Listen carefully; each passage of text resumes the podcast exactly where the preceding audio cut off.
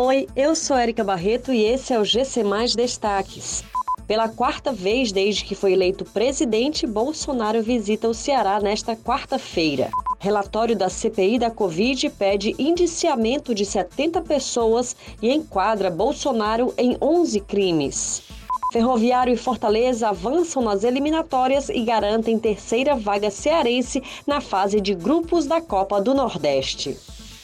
O presidente da República, Jair Bolsonaro, desembarca no Ceará nesta quarta-feira. O chefe do executivo visitará a cidade de Russas como parte de uma sequência de eventos oficiais relacionados às obras hídricas no estado. A visita vai começar com a assinatura de uma ordem de serviço das obras de recuperação da barragem de Banabuiú, com um investimento estimado em 15 milhões de reais. Também devem ser divulgadas informações sobre as obras do ramal do Salgado, que faz parte da transposição do Rio São Francisco. O relatório da CPI da Covid-19 sugere o indiciamento de 70 pessoas e duas empresas enquadradas em 24 crimes. O texto elenca 11 crimes que teriam sido cometidos pelo presidente Jair Bolsonaro durante a crise sanitária.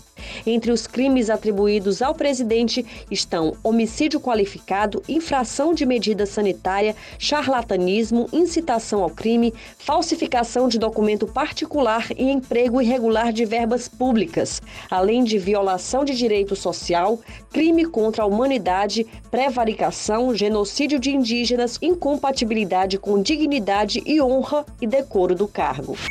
O futebol cearense terá três representantes na fase de grupos da Copa do Nordeste. O feito foi concretizado nesta terça-feira com as classificações de Ferroviário e Floresta que se enfrentam na última eliminatória para o próximo Nordestão. Quem passar do confronto, que terá duelo de ida e volta, se junta a Ceará e Fortaleza no regional que começará no início de 2022. Essas e outras notícias você encontra em gcmais.com.br. Até mais!